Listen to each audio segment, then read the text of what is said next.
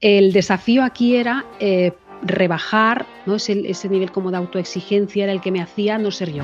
Oye, pues yo que tengo 46 años, ¿no? O sea, si a estas alturas no, una ya no es como es, pues ya bendito sea, ¿no?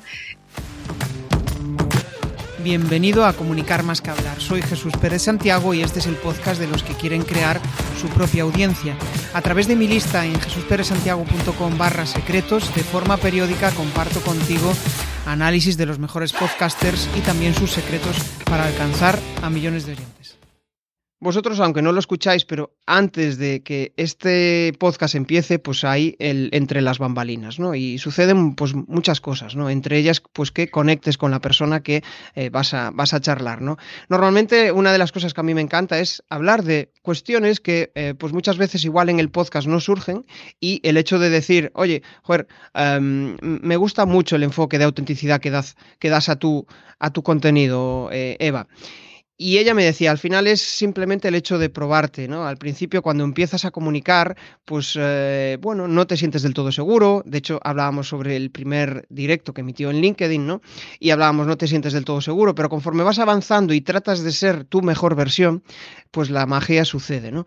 Y precisamente gracias a eso, gracias a eh, haber eh, empezado a hacer directos, a conocerle a través de otra persona que he tenido aquí también en el, en el podcast, pues ha surgido esta conexión y por eso quiero compartir con, con, todos vosotros lo que ella hace, hace una cosa, hace, vamos, aparte de ser politóloga de, de, carrera, pues bueno, eh, tiene un proyecto muy, muy chulo montado que se llama El Alma, el alma de LinkedIn, donde entrevista a diferentes personas súper interesantes que hablan de su marca profesional, de cómo dan visibilidad a sus proyectos y además de eso, pues también tiene una agencia de marketing donde ayuda a profesionales y empresas a dar visibilidad, a crecer eh, su negocio en, en, Internet y principalmente enfocado desde el punto de vista de, de LinkedIn. O sea que nada, le doy, le doy la bienvenida. Muy buenas, Eva. Muy buenas, Jesús. ¿Qué tal? ¿Cómo estás? genial, genial. Pues fíjate, eh, hay una cuestión que me encanta y es conocer eh, desde el punto de vista de, de, de, cómo la persona se siente o cómo se ha sentido, el de dónde viene y hacia dónde va.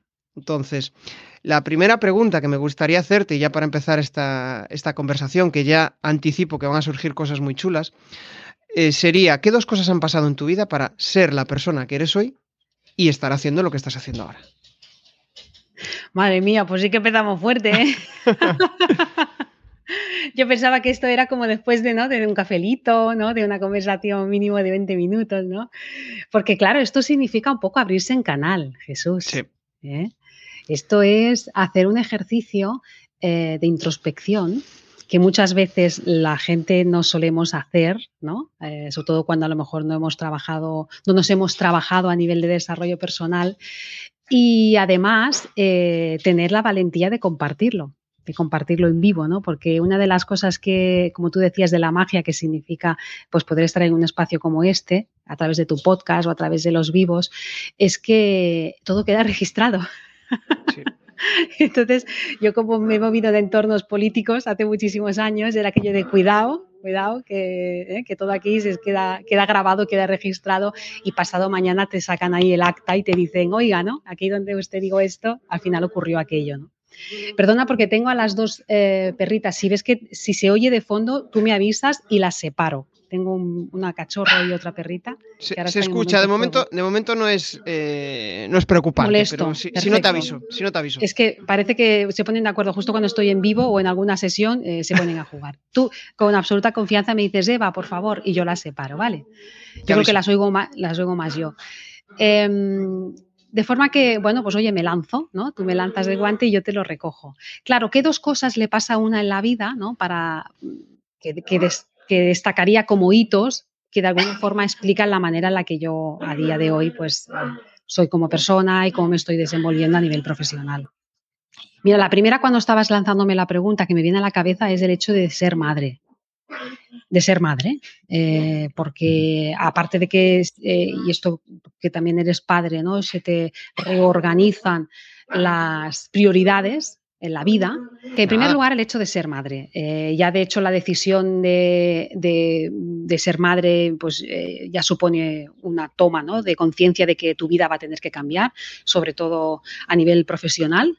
En el momento en el que yo estaba, eh, pues sabía que tenía que bueno, renunciar a cosas que hasta ahora no me había visto con, la, con el deseo de renunciar. Entonces a partir de ahí pues todo empieza a cambiar. El primero fue ese Jesús, porque además lo ligo con Em, lo digo con el, que luego si quieres lo comentamos, con cuál fue el rumbo a nivel profesional que tomó mi vida.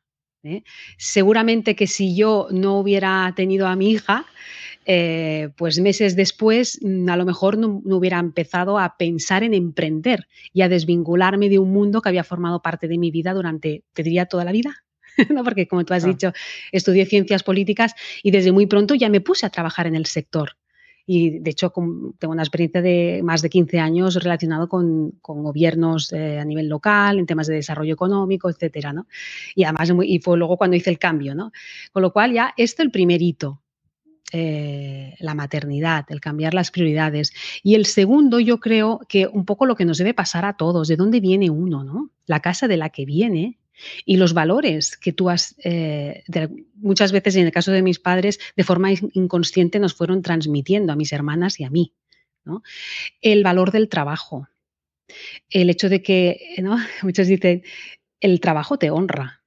Y el trabajo en el buen sentido, ¿eh? no como, ah, tengo que trabajar, el lastre, tal, obligación, no que si no, ganarme la vida. No, no, en el buen sentido, que es el que yo defiendo, o sea, es eh, el trabajo nos honra, nos honra como personas, como profesionales. Es el mejor vehículo que tenemos de entregar valor a otras personas, ¿no? De dejar nuestra huella, ¿no?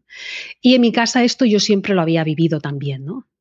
Eh, entonces, bueno, un poco sería así resumido los dos aspectos que, para mí han sido relevantes. Has abierto una lata chula que es el tema de, uy, cuidado con lo que dices, ¿no? aparte al venir del mundo política, que, bueno, pues eh, tiene que ser todo políticamente correcto. Una de las cosas que, que, he ido aprendiendo, y yo creo que em, nos queda, vamos, aprendizaje, por lo menos a mí, ¿no? Es el tema de que conforme vas evolucionando y, te vas escuchando ese yo del pasado o esas conversaciones o esos podcasts del pasado, es que al final forma parte de una evolución. Si, si, si yo hubieras, si yo ahora mismo fuera el mismo Jesús que hace, pues no sé, un año, pues probablemente sería bastante aburrido para mí, ¿no? Eh, es como que no me veo siempre haciendo lo mismo, me gusta evolucionar. Y con decir siempre haciendo lo mismo, pues igual me veo toda mi vida haciendo podcast. Sí, pero no de la misma manera, ¿no? Cambiando, evolucionando, haciendo algo diferente. Para mí es como que la monotonía me, me abruma. Y, y, y el hecho de pensar en decir, joder, no tengo por qué ser coherente el resto de mi vida. Puede ser que cambie de aspectos. Voy conociendo diferentes personas. Igual mi visión limitada del mundo me hacía pensar determinadas cosas y de repente conozco a alguien que me abre la mente y digo, hostia, pues pienso de forma diferente, ¿no? Yo creo que esto es fundamental para cuando empiezas a, comunicar y soltarte online, para, para, evitar esos miedos de, uff, es que lo que voy a decir igual dentro de un mes cambio de opinión. ¿Qué opinas de esto? Claro, a ver, cambiar, es de, eh, cambiar de opinión es de sabios. Eso para empezar, ¿eh? que a veces es, parece como si nos penalice, ¿no? Ah, pero donde usted dijo no sé qué, no, no, perdona, o sea, bendito sea el momento en que tenemos la capacidad de darnos cuenta de que hemos cambiado de opinión, porque en, en, nuestro entorno han ocurrido cosas que en ese momento no existían y que por lo tanto opinábamos de otra forma. ¿no? Entonces, en ese aspecto, yo siempre diría eh, chapó. Y si, y si cambiar de opinión puede entenderse como un error a algo, pues oye, eh, nada como un ejercicio de humildad y decir, pues sí, me he equivocado. Y donde antes pensaba esto, ahora es distinto. Entonces, eso en todos los planos de la vida, para mí, pienso que, y a nivel profesional, pues, pues claro que sí. Lo que pasa es que Em, sí que creo que debimos, debemos ser, y no digo cuidadosos, pero sí que un poco em, coherentes con nosotros mismos, ¿no? O en todo caso ver, explorar si estamos cambiando de opinión en cosas que sí que son determinantes, nuestros valores, los principios, eh, ¿no? la forma de relacionarnos, etcétera. Si, esto es en plan veleta, como dice mi padre, ¿no? En plan, no es que es una veleta, ¿no? Ahora gira para allá, ¿no? El viento según gira el viento, ¿no? Eh, cuidado, porque esto, primero, a una misma, yo pienso que tampoco, ¿no? Hay algún aspecto seguramente que debemos acabar de definir, ¿no? A nivel personal. Eh, y luego de cara afuera, claro, nosotros vendemos permanentemente, y eso lo sabes tú también. Estamos vendiéndonos permanentemente. Una persona que está como cambiando de opinión eh, en cosas que son serias de la vida, ¿no? En cosas, eh, mm. bueno, no genera mucha confianza, ¿no? No tiene mucha credibilidad, ¿no? Es cierto. Es como, por ejemplo, si, tu valor principal es la honestidad, eh, pues yo creo que es un valor que puede ser modificado en cuanto a la percepción tuya, pero en general, si te gusta la honestidad, pues te gusta la honestidad, o, si te gusta ser natural, pues te gusta ser natural, ¿no? Eh, es porque has em, hecho el suficiente esfuerzo para sacarte capas y tratar de mostrarte tal como eres ante el mundo. Entonces, ese tipo de valores yo creo que son, vamos, muy difíciles de cambiar, porque una vez lo descubres, eh, pues te evitas muchas veces esa sensación de decir, joder, ¿por qué, qué, coño estoy haciendo aquí con este tipo de personas con las cuales no me siento identificada, ¿no? Es... Total, total, Jesús. Yo estoy 100% con eso y además últimamente me, me viene mucho esta, bueno, no, no, es que, no es que me esté encontrando con mucha gente que diga qué es lo que hago con ellas, pero sí, que últimamente que sí que soy más exigente con las personas de, las que me rodeo, con las que quiero invertir y compartir mi tiempo, a veces me siento como con la necesidad de estar como excusándome, decir, no, no, perdona, es que yo he hecho mucho por construir una vida relativamente armónica y la cuido en muchísimos aspectos, ¿no? Y coherente conmigo misma, como para que ahora yo no pueda elegir con quién estoy y con quién dejo de estar. ¿no? Entonces, eh, yo aquí hago un invite, un invite a, toda la audiencia eh, para que, oye, que no pasa nada, que por favor seamos exigentes también con las personas con las que estamos y esto lo bajemos a todos los planos, no solamente en nuestro entorno personal, sino también, hace poco escribía sobre ello, ¿no? o sea, los clientes que tenemos, los profesionales con los que colaboramos, eh, la gente con la que de una forma construimos alianzas ¿no? para progresar. Oye, mm, seamos selectivos. No nos sepa mal muchas veces de que yo no, porque eres muy exigente. Bueno, pues sí, claro que sí. Es lo que bueno que tienen también las canas, ¿no? Las canas te da también esa capacidad de, saber lo que quieres y lo que no quieres en tu vida.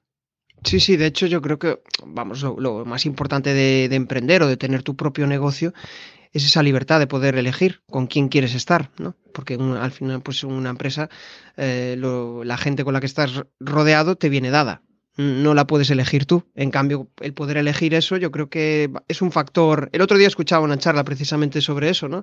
Y que el, hecho de con quién tú te relaciones va a depender mucho de, del futuro de tu negocio, del futuro en general, del, vamos, de, las, de los objetivos que tú tienes en tu, en tu vida, ¿no? Si te rodeas de, gente que te carga las pilas, que, que, que, te dan ganas de vivir, pues, hostia, cambia, cambia y mucho. Oye, tú has centrado mucho. Sí, dale, dale, que querías decir algo. No, es que, claro, estás entrando en un tema que me apasiona, ¿no? Es aquello, mm. parece un poco como charla de, un poco también de amigas, ¿no? De amigos, ¿no? Mm. Pero es que es eso. Mira, a veces que dice uno, se puede encontrar en la vida, ¿eh? Ostras, ¿qué me está pasando? qué mala racha estoy, ¿eh? Es que parece que todo me sale mal. Mira, ahora me ha pasado esto en mi familia, el trabajo, aquel cliente, no sé qué. ¿No? Dice, cuidado, porque al final todos son, o sea, los resultados es un reflejo de algo. Entonces, lo ligo un poco con lo que tú decías, ¿no? Eh, mira qué tipo de personas y qué tipo de acontecimientos estás atrayendo en tu vida, Porque al final todo, como tú dices, es, una, una rueda que gira en función de algo que es un timón que al final llevas tú, aunque a veces Jesús nos cuesta mucho admitirlo cuando las cosas no nos van bien, ¿no? Sí. Y a veces el, cuerpo que es sabio, cuando algo no va bien, te, está dando alarmas, alertas, y oye, si, si todo el día estás eh, melancólico, pues igual es que sucede algo, igual es que ah, tienes que hacer algún cambio, ¿no? Claro, a veces la melancolía pues no, es, el mejor, no es la mejor emoción para salir de ahí, pero con ayuda, eh, pues eh, se, puede conseguir, ¿no? Y mm, estaba pensando en esto de, de mm, joder, claro, el hecho de que em, quieras empezar a mostrarte, si estás en una actitud de ese estilo, de queja, de pues obviamente eh, es complicado porque empiezas a, compartir y, probablemente las personas que se acerquen a ti pues igual no sean las más adecuadas porque si, si siempre estás desde la queja, desde el problema, desde no otra cosa es mostrarse vulnerable, que ahí yo creo que hay como una, línea bastante fina, ¿no? El hecho de mostrarse vulnerable, pues eh, puede estar bien porque te muestras como humano, Pero claro, eh, de la vulnerabilidad al estar diciendo que, eh, que tienes un montón de problemas, pues no es lo mismo, no es lo mismo estar quejándote todo el día, ¿no? Fíjate, das, eh, pones encima de la mesa un tema súper interesante y que esto también puede ser un motivo para que la gente también reflexione sobre su propia marca, ¿no? sobre su propio negocio y en base a los valores. ¿no? ¿Tú en base a qué conceptos eh, te quieres posicionar? Tú quieres posicionarte como profesional, pues una persona pues con arranque, con empuje, que está siempre, ¿no? Como, como tú, ¿no? Y como yo, ¿no? Que estamos siempre buscando la manera de mejorar, eh, ¿no? Eh, aprendemos, tú decías, además, Eva, pues yo si me aburro con las cosas ya rápidamente, ¿no? Porque necesito siempre como novedad, ¿no? Un poco como yo también, ¿no? ¿Eso es lo que tú quieres proyectar como emprendedor o como profesional? O, en cambio lo que quieres es poner ahí el acento en, hay que ver qué mal nos va y qué desgracia y el gobierno y la sociedad y el no sé qué y, el empresario y tal. Esto es una decisión que uno toma también. Entonces, yo lo que sí que tengo claro, ya desde, desde pequeña y, a nivel profesional cada vez me, voy, me, reafirmo mucho más, que yo quiero estar de, la, de aquella orilla de la orilla de que, como tú, Jesús, cuando la gente habla contigo, le queda buen rollo, que se lleve una buena sensación. Y, da igual que me compres, que no me compres, que al final tal, es igual, pero ostras, que pienso en Jesús, ah, sí, Jesús, qué majo, ¿no? Luego más cosas, ¿no? Pero de entrada que me dejes una buena sensación y que quiera volver a estar contigo. Entonces, lo primero sería eso, yo diría, bueno, pues claro, si tú quieres atraer a los de la otra orilla, claro, a tope con el, ay, ¿no? el calimero. ¿Te acuerdas de los dibujos del calimero? Sí, sí, sí. ¿Verdad? ¿No? Y tal, pobrecita. O tú quieres estar en el otro lado, pero cuidado, eso no significa que todo nos vaya bien. Y que seamos, yo en la entrevista de eh, la semana pasada, Andy Stalman lo decía, no significa que seamos unos ingenuos y que vivamos a base de las tazas, de las frases de las tazas. ¿No? No, no, no, no. Tal cual. Eso está claro que no. Lo que pasa es que uno tiene que tomar conciencia de en qué pos está y en consecuencia lo que va a recoger también lo que yo voy a transmitir, ligándolo a tu tema, ¿no? en términos de comunicación, sí a la hora de comunicar, pues sonrío, además es una sonrisa sincera, que no se ve forzada, eh, ¿no? Y esta expresividad, la energía, ¿no? Te elevas. Bueno, pues es muy probable que acabemos atrayendo a la gente en función de lo que estamos transmitiendo. Entonces, eh, me encanta este tema porque es una de las cosas que, claro, una que estudia la red, ¿no? Ya no solamente la disfruto, sino la estudio, ¿no? la analizo ¿no? y veo los comportamientos de la gente y qué es lo que genera dinámicas y qué viraliza y qué no, etcétera. Eh, veo que puede funcionar tanto una pose, permíteme que lo diga de una manera, ¿eh? de esta manera, una pose, tanto de un, lado, de un lado como del otro. ¿no? Lo que pasa es que tú ahí determinas dónde te sitúas también. ¿no? Eso forma parte de los valores que tiene cada uno. Sí, sí, eso está muy relacionado con el tema de polarizar, ¿no? Al final, cuando te muestras en alguno de los polos, vas a conectar muy bien con un determinado público y, o no, o habrá gente que te rechace, ¿no? El hecho de que generar ese hype, pues puede ayudarte a visibilidad, a dar visibilidad, pero depende si tú es lo que quieres conseguir, porque igual eh, no va alineado con tus objetivos. Vamos a dar un pequeño salto, vamos a ir hacia el tema de la comunicación, que vamos, yo creo que a los dos nos apasiona. Y mm, supongo que cuando empezaste a lanzar tu proyecto, ¿no? Al final tú tienes una agencia, em, entiendo que es tu principal vía de negocio, pero aparte de eso, pues también das formación en, en LinkedIn, ¿no? Cuando empezaste a posicionar tu marca a nivel de comunicación en el alma de LinkedIn, ¿qué dudas te surgían? O sea, porque, por ejemplo, a mí una de las cosas que me surgía era, hostia, me voy a posicionar en un nicho súper concreto, en el tema del podcasting. Ostras, yo, aparte de eso, pues puedo hacer determinadas eh, cosas más, ¿no? Estrategia de comunicación, que no sea realmente del podcasting, ¿no? Pero es que cuando te posicionas en algo, la gente te recuerda por eso. Y esa es la clave. Otra cosa es que después cuando lleguen haya, haya más cosas, ¿no? Porque en una agencia de marketing hay muchísimas cosas. ¿Qué inseguridades tenías cuando, cuando Qué buena pregunta, qué buena pregunta, Jesús. Pues mira, eh, y, lo comparto además porque, por uno, por lo que tú decías antes de la vulnerabilidad, y dos, porque es un aspecto que le pasa a mucha gente. ¿eh? Entonces, si sirve como ejemplo el mío, pues oye, bienvenido, al menos yo así lo intento también transmitir a mis alumnos. ¿eh? Em, salir del armario. ¿En qué sentido? Antes te lo decía, que no parezca algo naif, que parezca algo de, ay, no, ay, tal. Yo no soy coach, yo no soy psicóloga, yo no soy terapeuta, yo no soy tal, o sea, y que, y qué hace una tipa eh, em, especializada en LinkedIn, no voy a decir experta, eh, pero sí especializada en LinkedIn, eh, formadora, mentora, en, un, en la red más, ¿no? La red profesional por excelencia del mundo en la que mito número uno, parece que todos debemos ir, ir serios, formales, con nuestra mejor fotico y si encima vas con corbata, por favor, no te la dejes el día de la foto, ¿vale? Que eso es un mito, uno de los que yo tumbo en mis formaciones, eh, que hace está hablando, algo muy business y muy azul, eh, hablando de alma, hablando de esencia, hablando valores, la parte de valores ya esto está mucho más arraigado, ¿no? Sobre todo a partir de la pandemia, que ha cambiado bastante la red, ¿no? Pero entonces, mm, en este aspecto fue como salir del armario. Es que, es que yo estoy ahí. Es que mm, uno de mis valores añadidos o de mis valores diferenciales, si me permites, es precisamente ese, ¿no? Es que yo animo a la gente a que saque lo que verdaderamente lleva dentro. Cuando hablamos de eh, de conectar, eh, cuando hablamos de eh, ser efectivo en LinkedIn conectando con tu esencia y tus valores, hablamos de eso que a la gente le cuesta un montón sacarlo y exponerlo en LinkedIn.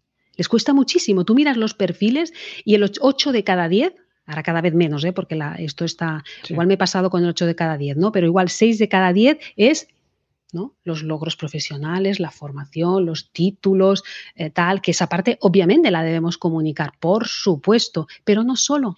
Porque al final yo contrato a Jesús para que me ayude con mi nuevo podcast o tú me contratas a mí o cualquiera, ¿no? En base a esa otra parte, ese cariz humano que transmitismo y que nos llega a través de los valores que están dentro de ti que no estás inventando, sino que tú mismo me lo estás transmitiendo. ¿no? Yo no he leído tus valores, pero ahora, por ejemplo, solo por esta conversación que tenemos, ya podría imaginarme cuáles son los tuyos, porque has tenido la capacidad tremenda de, de transmitirlos.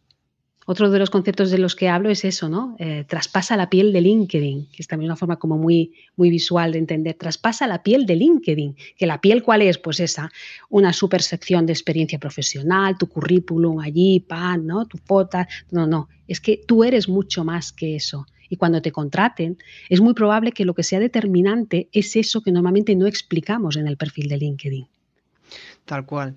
Y aparte, sabes que hay una cosa que nos encanta a todos y es hablar de nosotros mismos. O sea, bueno, pues al final nos gusta mm, decir lo que hemos hecho, lo que hemos conseguido y cuando te preguntan, pues es algo que, que es chulo, ¿no? Y muchas veces en eh, pues la gente, eh, un podcast o pues es como que se priva de, dar esas opiniones. Y, y, para mí tienen muchísimo valor. Cuando yo escucho, pues yo qué sé, el podcast de Oscar Feito, el podcast de Ignic, em, lo que me encanta es escuchar esas reflexiones suyas. No, no solo quedarnos en, en lo superficial, ¿no? Em, para mí lo que tiene valor es el más del cómo lo han hecho, el cómo se sintieron en ese proceso. Y eso es súper chulo.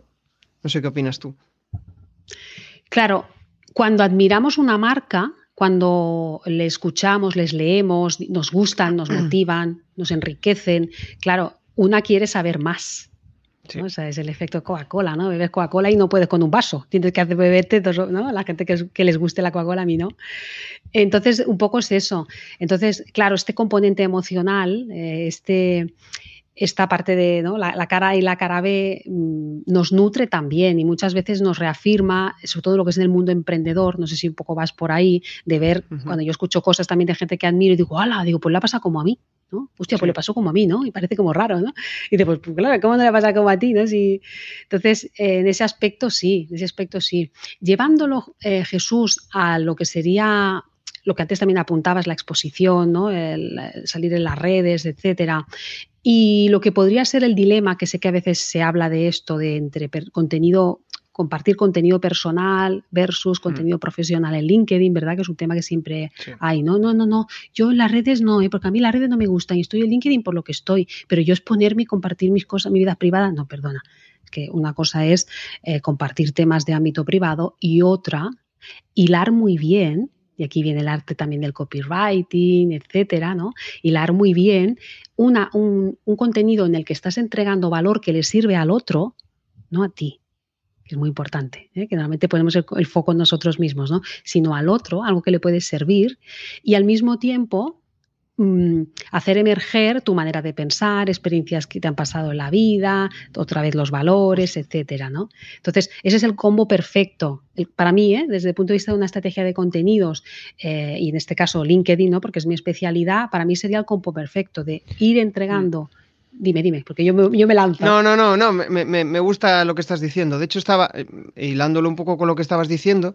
Es como que a mí, por ejemplo, me gusta hablar mucho de mis experiencias, de mis movidas, ¿no? De mis cosas, ¿no? Me gusta compartirlo y me gusta hablar con otras personas que lo compartan. Pero en cambio hay personas que no les gusta eso, ¿no? Y se sienten incómodos y dicen, joder, este tío está hablando eh, solo de él. Eh, pero al final para mí es como, hostia, voy a compartir este aprendizaje para ver si le puede aportar a otra persona y a mí también me hace sentir bien, ¿no?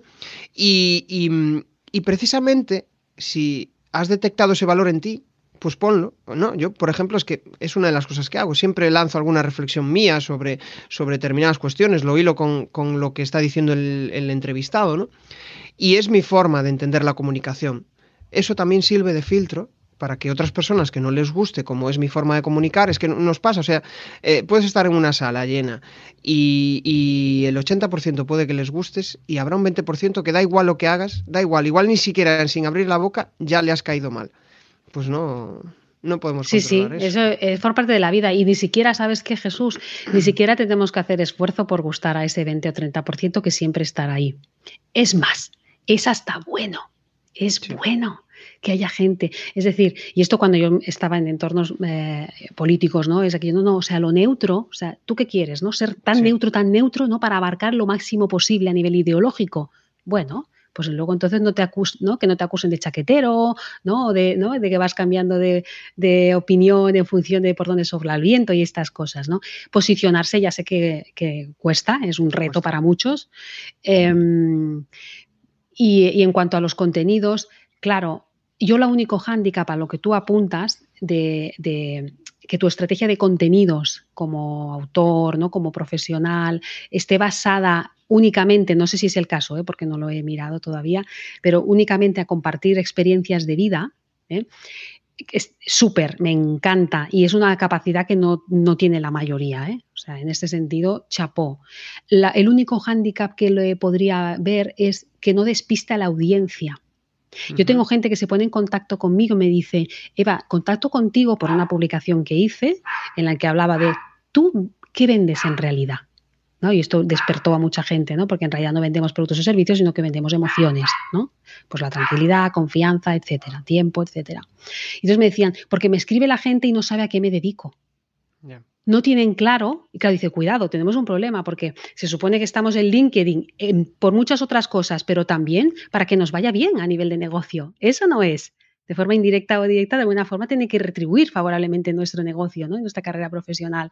Entonces, claro, dices, claro, no, hay algo que no estoy haciendo bien. Un gran creador de contenido que le escribía a gente y decía, sí, pero tú cómo te ganas la vida, ¿qué haces? Claro, no, no, ahí vamos a dejar claro que yo comparto contenido eh, creativo, de entretenimiento, si quieres, inspirador, ¿no? Cuando compartes experiencias y demás, pero de tanto en tanto, ¿verdad? Hay que ir identificando muy bien la solución que ofreces. Tal ¿no? cual, yo, ahí yo lo que veo es la diferencia entre influencer o creador de contenido en LinkedIn. El influencer al final lo que busca es compartir su vida, compartir su, sus movidas mentales. Eh, hay gente que le gusta cómo es esa persona y compra a esa persona, pero al final no es una monetización. La mayoría de los influencers pues no monetizan directamente de un negocio, sino que bueno, pues de YouTube o de patrocinadores, pero nosotros no buscamos eso. Nosotros lo que buscamos es, oye, tengo un negocio, lo que hago es muestro mi parte eh, profesional profesional, muestro cómo yo lo hago, traigo a invitados que pueden aportarte valor y que te hagan reflexionar, pero eh, al final pues siempre va a haber un pitch de, de venta, ¿no? Te estás vendiendo constantemente.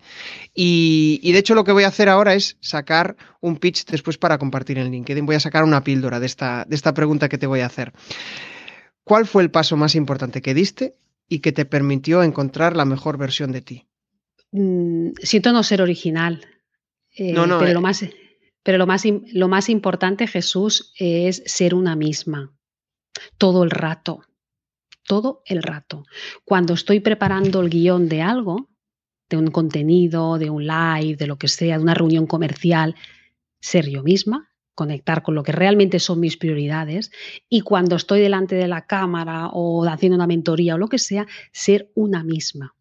Tú no te puedes imaginar la de, la de preocupaciones y la de dolores de cervicales que uno se quita de encima, la libertad que tiene uno cuando siente que es uno mismo y que no está haciendo, uy, esto, y que no se den cuenta, uy, no, esto, a ver, ¿de qué forma lo puedo enfocar para que no piensen que tal, que Pascual, que no soy, que no doy, que no llego, que tal, tal, tal, tal. Y, y, esto lo digo ahora con, esta, con este esparpajo, pero claro, yo nunca, eh, o sea, yo no siempre he sido así, no siempre. Siempre. y además es que cuando estás, yo, o sea, yo también he pasado por ahí y, yo creo que al final siempre hay que estar, tienes, cuando tienes ese, ese defecto o, esa característica en tu persona, tienes que siempre estar trabajándolo, ¿no? Para no desalinearte de tu centro, porque cuando igual tienes tendencia a eso, voy a hacer para agradar a los demás, de repente un día te encuentras con una crisis existencial diciendo, hostia, yo no sé quién soy, hacia dónde voy ni lo que quiero hacer, Entonces dices, hostia, esta es la pista, ¿no? Ah, tengo que ir por aquí, tengo que ser yo, tengo que ser yo, porque esto es lo que me va a dar salud mental, paz mental. Te va a dar salud mental, te va a dar paz mental, vas a poder explotar a tope tus talentos. Y lo mejor de la película, ¿sabes cuál es? ¿Sabes qué es? Que encima lo que entregas va a ser mucho mejor y vas a poder llegar a mucha más gente. Cuando uno de alguna forma, y yo esto y lo, siento, pero lo hablo con absoluta pasión porque yo lo he vivido durante muchos, muchos años, ¿eh? cuando me dedicaba a otras cosas, eh, en que era un corsé, era un corsé, era todo, me sentía como, la sensación era esta, ¿eh? es que no es Eva, es que no soy yo, y solamente cuando tal me decían, ves Eva, ahora eres tú, me decían, ¿no? O cuando a lo mejor me veían en una reunión más cercana, me decían, uy, pues nunca hubiera dicho que eras así, ¿no? Y qué cercana, ¿no? qué, cercana, imagínate, me decían, ¿no? Ahora jamás nadie me diría que le sorprende mi cercanía, ¿no? Creo que ahí influye el miedo ese mm, natural que tenemos a hablar en público, ¿no? El hecho de que, uy, si estamos hablando en público, es como que activas una determinada capa y, y, hasta que no vas practicando y forzando y pues hay gente, por ejemplo, que la ves hablando en público normal de repente le tienen que poner delante una cámara y no parecen ellos. ¿no? Es como que mm, em, se, traban. En cambio, hay otras personas que em, delante de la cámara, genial, pero después, como tenga que dar una charla o una formación, pues se vuelven como hiper mega profesionales, mega distantes, ¿no? Claro, si es una característica de tu persona ser así, genial. Bueno, pues eres así, es tu forma de comunicar. Otra cosa es que también digas, joder, pues no me siento del todo cómodo siendo así, me gustaría acercarme más a una versión, a una mejor versión de mí. Pues es un, es otro paso, ¿no? Que, puedes, que puedes dar. Es, es así, efectivamente. En mi caso, el hablar en, el miedo a hablar en público, salvo las, lo que todo el mundo, ¿no? Porque es de, que es como el principal miedo que podemos tener. A mí me ha gustado siempre hablar en público. Me he sentido, he pasado mucho miedo, mucho tal, pero, pero me daba, me generaba adrenalina de la buena, ¿no? El desafío aquí era eh, rebajar el, el, tú lo has dicho, el que dirán, ¿no? La opinión, el agradar, ¿no? El no estar a la altura, ¿no? Ese, ese nivel como de autoexigencia era el que me hacía no ser yo porque entonces ibas tan, como aquí decimos, eh, cuyunida, ¿no? Como decimos aquí en Cataluña, que, eh, exacto, lo he dicho en catalán que suena más, más suave, ¿eh? em, que, claro, al final no eres tú, no fluyes, ¿no? No fluyes, ¿no? Pero claro, en el momento que dice, oye, pues yo que tengo 46 años, ¿no? O sea, si a estas alturas no, una ya no es como es, pues ya bendito sea, ¿no? Entonces ya vas con otra y hombre, y la práctica, la práctica. Y practicar y practicar y empezar con videitos que te, que te grabas tú y tal. Entonces todo esto también te da muchísima más soltura, confianza, el feedback que recoges de la gente también es muy valioso. Pero sí que es verdad que es un, es un desafío para muchas personas comunicar, hablar en público es, es brutal. Mm. Sí, sí, sí, es el mayor miedo. Es eh, junto con la muerte y el de volar, yo creo que es el de los mayores miedos. Bueno, vamos a entrar en fase de negocio, de lo que te aporta a ti, ¿no? De cómo consigues captar audiencia. Pero antes de entrar en eso, sí que me gustaría mm, preguntarte, mm, ¿qué te aporta más a nivel de negocio? ¿Formación? ¿Consultoría? ¿La agencia? ¿Qué es lo que te aporta más a ti? Mira, a, nivel, a nivel personal y a nivel monetario. Sí, sí, sí, mira. Em, yo tengo el foco superpuesto desde hace ya un tiempo eh, en, mis servicios como formadora y mentora.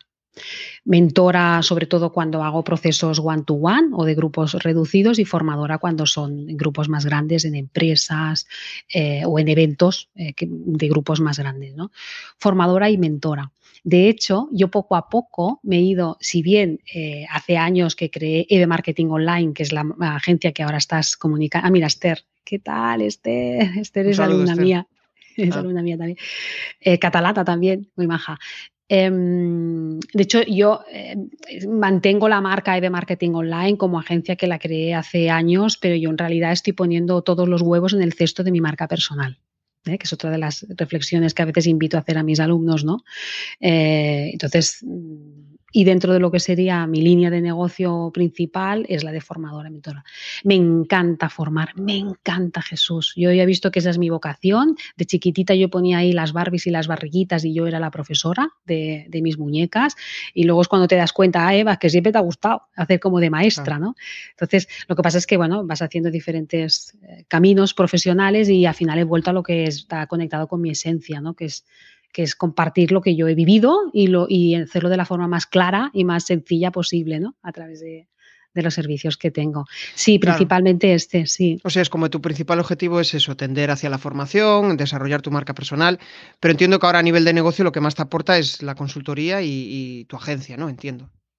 No, a nivel de negocio, la mentoría y la formación. Sí, sí, sí.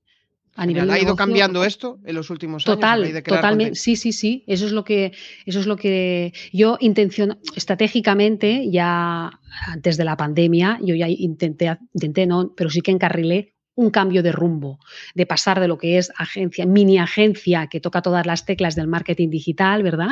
Web, SEO, SEM, social media, ¿no? Ahí, a la venga, todas las palancas, ¿no? Ahí todas, todas tú, ¿no? Eh, a quedarme en lo que es la parte de consultoría y dentro de lo que es el mundo de redes sociales, LinkedIn. Claro, descubro que aquí, pues aparte de que es una red maravillosa, eh, tengo desde el punto de vista de negocio un potencial brutal porque además de ser la red más antigua que cada año está creciendo en número de usuarios, es una red que, por las razones que hemos ido comentando ahora, todavía da como mucha cosilla.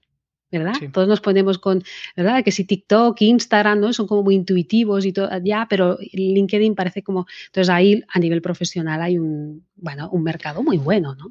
Sí, y lo bueno es que siempre desde el respeto, ¿no? Ah, a veces hay un exceso ahí de happy flower, de, uy, qué bien, qué gracias por compartir, que está guay, o sea, a mí, me gusta leer comentarios positivos, ¿no? Eh, pero mm, lo bueno para mí de LinkedIn es que al final la gente relaciona que eh, es un ambiente profesional, ¿no? Donde al final tú lo que haces es, pues, tratar de generar conversaciones de, negocio para, para tu negocio, o sea, para tu propio proyecto, ¿no? Y eso es súper chulo, porque em, eh, o sea, yo en LinkedIn no busco hacer amigos. Si surge, genial, pero no, no es mi principal eh, motivación de, estar en, LinkedIn, ¿no? Y de hecho yo creo que una de las claves eh, fundamentales es en eso, en diferenciar, y fue uno de mis mayores errores cuando empezaba. También es que tampoco tenía claro mi objetivo, no sé cuándo empecé en LinkedIn, pero igual hace más de siete años, pues em, al final inconscientemente lo que estaba haciendo era generando relaciones de amistad y no de, y no de negocio, ¿no? Y yo creo que ahí eh, una de las preguntas que yo quería hacerte es, eh, o sea, ¿cómo consigues convertir a seguidores en clientes? Porque eso yo creo que es algo de lo más importante, ¿no? Y que la gente, pues muchas veces, incluso las marcas, ¿eh? o sea, se ponen a publicar en LinkedIn, pero no les aporta nada, no, no consiguen captar leads interesantes para, para su negocio. Claro, si el objetivo de uno es, eh, desde este punto de vista profesional, o buscar empleo, o, atraer clientes, o buscar inversores, o sea, el primer ejercicio que nos debemos hacer es determinar muy bien cuál es nuestro objetivo a medio o largo plazo. ¿eh? Porque lo, lo que, de lo que venimos es que creamos nuestro perfil, por lo que sea, hace no sé cuántos años, y tampoco teníamos muy claro para qué estábamos en LinkedIn y por qué. Con lo cual, cuando uno tiene esta claridad, luego es difícil hacer cosas que vayan en consecuencia a conseguir ese objetivo. ¿no? Entonces, lo primero que yo siempre hago con mis alumnos es, ya, pero ¿y tú para qué quieres estar en LinkedIn? ¿no? Entonces, hay una serie de, de, preguntas, de respuestas tipo, ¿no? Y cuando eres emprendedor, tienes negocio, evidentemente la primera es, no, yo quiero atraer clientes.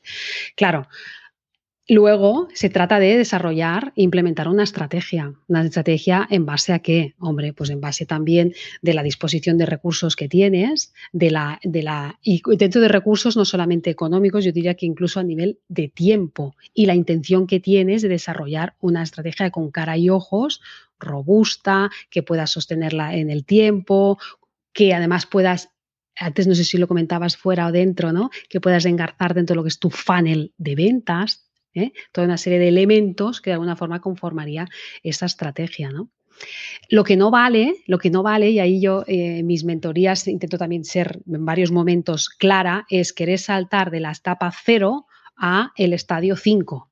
¿no? Que dicen, no, pues yo quiero, yo me pongo LinkedIn, hasta ahora lo he tenido absolutamente abandonado, no me conoce ni Dios, no estoy haciendo nada por, perdona mi, claridad a la hora de ejemplificar, ¿no? Pero no, no, tal, eh, no, publico o si publico es digo sabrevas y encima tampoco hago aportaciones, o sea, es aquello, tengo la, la, presencia de la bola del desierto, el LinkedIn, y yo lo que quiero es que me lleguen clientes a través de LinkedIn. Entonces digo, vale, vale, se puede, claro, pero evidentemente no vas a saltar de la etapa 0 a 5 sin hacer nada, ¿no? Mira, hay tres claves, porque podríamos, yo por ejemplo tengo una metodología ¿eh? que se llama tres dimensiones de tu marca en LinkedIn, en el que lo que hago es trabajar con los alumnos eh, las tres áreas o las tres dimensiones que para mí son esenciales de una marca en la red. ¿no? Primero, lógico, es un perfil completo y enfocado, enfocado en qué, en el objetivo profesional que tienes, ¿no? Pues ahora es encontrar empleo, ¿no? Pues ahora lo que quiero es captar inversores para mi negocio porque quiero escalar, sea cual sea, ¿no? Yo lo que quiero es nuevos clientes, vale, pam, vamos a poner ese perfil de acuerdo a su objetivo profesional.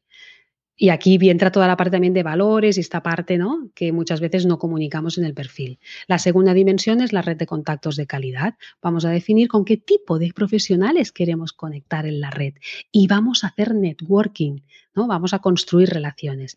Y por último, para no alargarme, vamos a crear contenidos, estrategia de contenidos diamante, que digo yo, que son los que están poniendo en el foco en el otro en la audiencia, en la gente con la que quieres conectar y no siempre hablando de uno mismo. ¿no?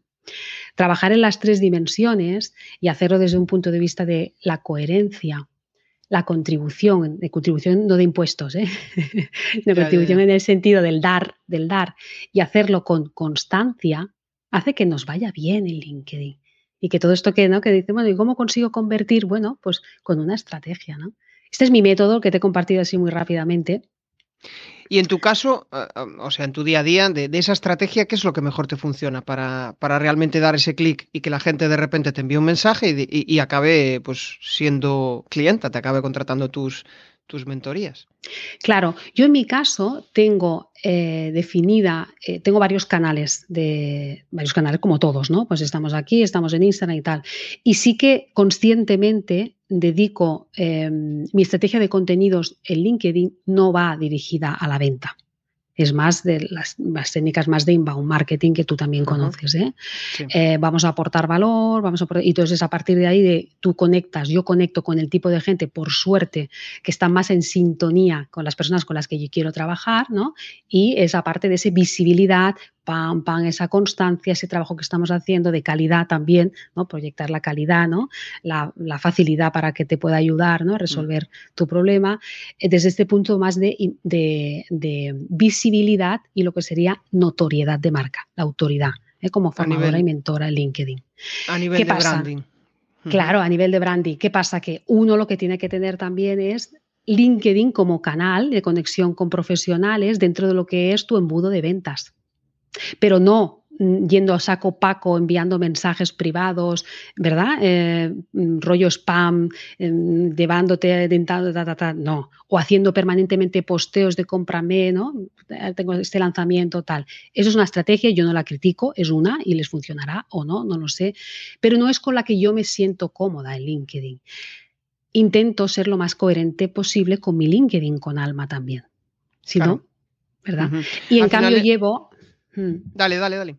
Sí, y quizá estrategias quizá un poco más agresivas o más de venta, eh, pues para ello estoy utilizando otros canales como mailing, eh, como Instagram también. Eh, también tengo un canal que de momento estoy dejando en la nevera de Telegram, también con, con decenas de personas allá. Eh, estoy también trabajando mi marca en YouTube, que soy un bebé en, YouTube, soy absolutamente desconocida, ¿no? Con súper pocos. Por favor, si estáis en YouTube, seguidme, seguidme, que cuesta mucho arrancar. Se llama tal cual Eva Bermúdez en LinkedIn con Alma. Sí, sí, de hecho estuve, curioseando, eh, o sea, preparando la entrevista, curioseando en tu YouTube, muy similar al, mío, es decir, yo también empecé hace muy poco, aprovecho la difusión de este contenido, pues eh, le doy difusión también en YouTube. O sea que. pero sí, es, es, muy, es muy lento, es muy lento, va, creciendo muy lento. Lo bueno de YouTube es que, mm, em, como va por intención de búsqueda, si te buscan en función del título que hayas elegido, cuando te busquen en, en, Google, pues probablemente eh, acabes saliendo un mejor puesto, un mejor resultado que eh, directamente en el podcast o en LinkedIn, que ahí pues es quizá más, más difícil. LinkedIn también posiciona en Google, súper importante. Sí, posicionan mejor los, eh, los posts de newsletter o, el pulse. Los artículos. Los mm. artículos, sí. el, resto de publicaciones no, no suele. Pero sí, pero mira, un mm. aspecto muy importante para que y ahí si me permites un, tip, daré un tip a, la audiencia. Por favor, cuidad a tope, cuidad al máximo que podáis la, vuestra sección de recomendaciones de recomendaciones. Eh, no solamente por cuestiones obvias, ¿no? Es decir, yo si todavía no te conozco, lo que hago es, ¿no? O ir por primera vez a un restaurante, lo primero que hago es ver las reviews, ¿verdad que sí? Eh, y en el caso de LinkedIn, las reviews que hay tuyas a nivel profesional tienen muchísima credibilidad porque se puede ver directamente quién la ha hecho, en qué momento, qué día, en qué empresa está trabajando, etcétera. Con lo cual ahí la gente no se la suele jugar, tiene mucha, mucho peso. Y ligándolo a, Google, eh, sale suele salir, quizá lo han adaptado, pero sale incluso cuáles son, o sea, testimonios de tu perfil. Si buscan Jesús Pérez, ah. aparece abajo la review de una persona que ha trabajado con Jesús y que hace una valoración positiva de Jesús. Imaginaos si tiene peso. Esto es una, de las secciones que solemos tener abandonados, nos da cosa pedirle a la gente, por favor, eh, si vas a hacer una recomendación, tal, tal. No, no, no, es, es básico. Que sean otros los que hablen de ti y no tú el que hables de ti. Qué bueno, eso sí. Hablas de pereza y, se me ocurre una pregunta que es, oye, ¿qué, es lo que más te da pereza a nivel de negocio, a nivel de creación de contenidos? ¿Qué, cosas delegarías? ¿Qué cosas prescindirías? Sí, mira, a nivel de negocio todo lo que es la parte contable. Vale, y fuera de, fuera de eso, que yo creo que nos da pereza a todos. Sí, bueno, o sea, para mí es eh, todo lo que es la creación de contenidos me encanta. Me encanta toda, toda esta parte me encanta. Y además pensar como tú, ¿eh? De qué forma esto lo puedo hacer para que sea más original, que yo misma me divierta, ¿no? Tal, esta parte me gusta. ¿Qué es lo que todavía estoy invirtiendo más tiempo del que yo quisiera? La edición de vídeos, ¿no? A tope con el vídeo, por supuesto, ¿verdad? Eh, con el podcast, eh, bueno, yo creo que de tarde o temprano acabaré entrando también en este mundo, pero ahora estoy, yo voy por etapas, ¿eh? en esto soy muy, muy estructurada, ¿no? Voy consumando y cuando tenga ya controlada la parte de vídeos y de YouTube y demás, probablemente saltaré a otro canal, ¿no? Que sería podcast. La, yo dedico, yo no sé tú, Jesús, pero yo para mí tengo la sensación, a mí que me queman las manos, que dedico como mucho tiempo a la edición de vídeos, ¿no? Y digo, ostras, entonces la edición, ¿no? Quizá hay una de las cosas que yo hago, eh, he ido implementando poco a poco, es como el, o sea, voy a hacer contenido y voy a hacer contenido para tener la mínima edición posible. O sea, si ya le meto entradilla, si ya le meto la salida, si ya la charla fluye, no hay que editar nada, pues para adelante, ¿no? Esto es una de las cosas que he ido aprendiendo de, del podcast en digital, de Corti, por ejemplo, que al final pues lo que buscan es, ya, que mi comunicación es natural, es fluida, que haya un pequeño chascarrillo, un pequeño error, un pequeño tal, pues forma parte de mi forma de, comunicar. Em, esto a nivel de cortes, ¿no? Después, claro, el hecho está en, en, que si ya tienes una entradilla, una salida, pues ya casi ese vídeo ya está para publicar directamente. Otra cosa es lo que tú haces, ¿no? Por ejemplo, tú haces vídeos... Em, con un contenido igual de dos o tres minutos y, ahí pues eh, igual te equivocas, igual no, depende de lo que, lo que busques. Igual ahí una alternativa podría ser hablar de, de, golpe, en, en, modo natural, o sea, hacer una reflexión, si tienes que hacer un silencio lo haces, no lo sé. Es que depende mucho de lo que quieras conseguir con ese vídeo. ¿no? Yo estoy siempre pensando desde el formato podcast, eh, así, ¿no? De que hablo natural, claro, es una hora de charla, con lo cual, pues que haya mini cortes no es algo que le importe a la audiencia, ¿no? Pero si buscas un vídeo, mm, eh, pues eso, resultó que capte la audiencia en un segundo, en, perdón, en 60 segundos, no, muy rollo TikTok, pues claro, obviamente hay que meter cortes o no, no, no lo sé, depende de la práctica que tengas a nivel de comunicación, que en tu caso, pues he visto varios de tus vídeos en YouTube y vamos, eh, hablas muy fluido. Yo creo que los dices casi de golpe, ¿no? Poca, No mm. le metes mucho corte. Sí, es más los efectos, para ponerte con el rollo YouTube, ¿no? Los que no somos nativos de YouTube, ¿no? Los efectos y estas cosas, ¿no? Pero los efectos sí. Sí, sí, sí, sí. Hay, hay, hombre, hay herramientas que te facilitan bastante las, las cosas, pero aún así hay que meterle mano. Sí, sí, sí. Para eso el, podcast, pues es más, eh, bueno, más agradecido, ¿no? Más agradecido. Obviamente tienes que meterle música, o sea, esto, esto tal cual ahora lo tengo aquí, pues no va directo para el podcast, sino que hay que meterle pues la entradilla, el, intro donde explico lo que te vas a llevar, eh, el, el, outro, ¿no? O sea, la salida. Son cosas mm. que hay que meterle. Lo puedes tener medianamente preparado y eso ya te permite fluir. Pero, pero de cara al vídeo sí que, claro, si quieres meterle el efecto este del fuego, de no sé qué, pues obviamente hay que, hay que hacerlo. También depende de si es tu objetivo. No, no, es mi estilo, ¿eh? No, fuego y eso no, es más, mira, yo te cuento un secreto, y una de las cosas en esta etapa, y, también para que la audiencia lo pueda considerar, ¿eh? cuando tenemos, queremos crear material y queremos ponernos en redes en las que todavía no estamos. ¿eh? Por favor, yo esto a mis alumnos les digo siempre, revisad lo que tenéis en la nevera.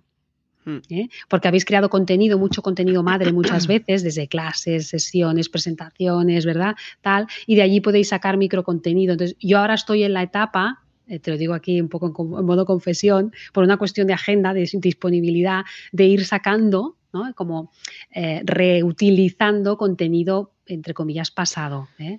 Pues ahí Entonces, claro, ahí vas, voy, a la, voy al corazón, ¿no? Cojo una pieza madre y de ahí voy al corazón, tin, tin, tin, tin, la editas y es esto lo que... Ahí tienes una oportunidad fantástica con el tema podcast, o sea, todos esos contenidos que has hecho, eh, integrarlos mm. dentro de una estrategia. Yo tengo algún cliente que, que, le ha sucedido precisamente eso, ¿no? Aprovechar todo el contenido que ya había hecho y, y reconvertirlo a un, a un, formato podcast, o sea, que puede ser algo muy... Sí, lo he pensado esto, sí.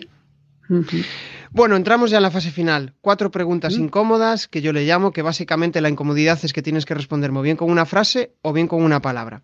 La primera pregunta, tu mayor aprendizaje de vida.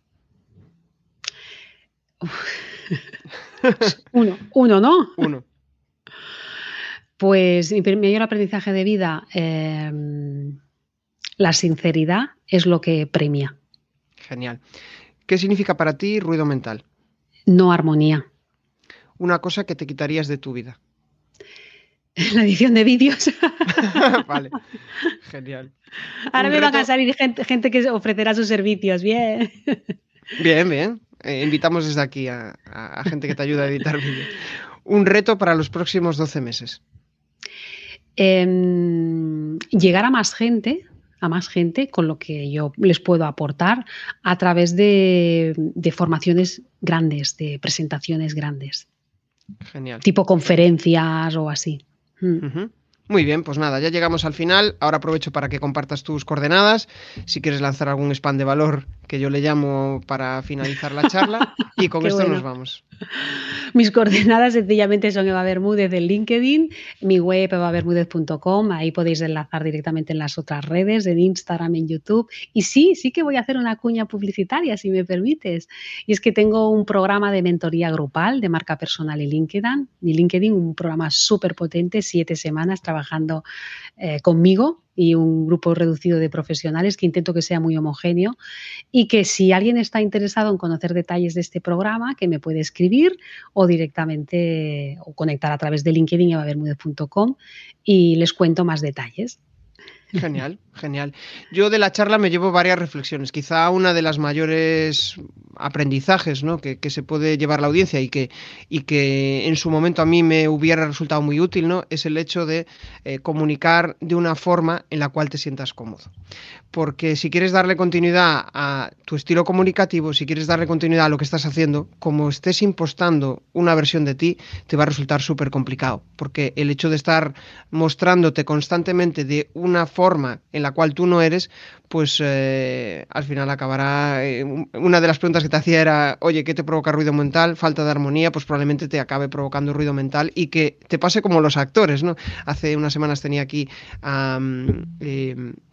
a un actor que precisamente hablaba de, eso, ¿no? De los diferentes papeles a veces eh, les, hacía eh, pues em, tener pues incluso mini depresiones o situaciones en las cuales se acababa equivocando y diciendo, hostia, yo soy esta persona, ¿no? El hecho de hacer un papel pues pasa, pasa factura. Y con esto pues nada más, eh, nos despedimos. Eva, ha sido un placer charlar contigo, la verdad es que me ha molado mucho y nos vemos en el siguiente episodio. Chao, chao. Muchísimas gracias. Si te ha molado este episodio del podcast, pues déjame un maravilloso like o un precioso comentario en tu plataforma habitual de podcasting. Si quieres dar más visibilidad a tu marca y llegar a nuevas audiencias a través de un podcast, te cuento cómo puedes crear tu propia estrategia de comunicación en jesusperesantiago.com.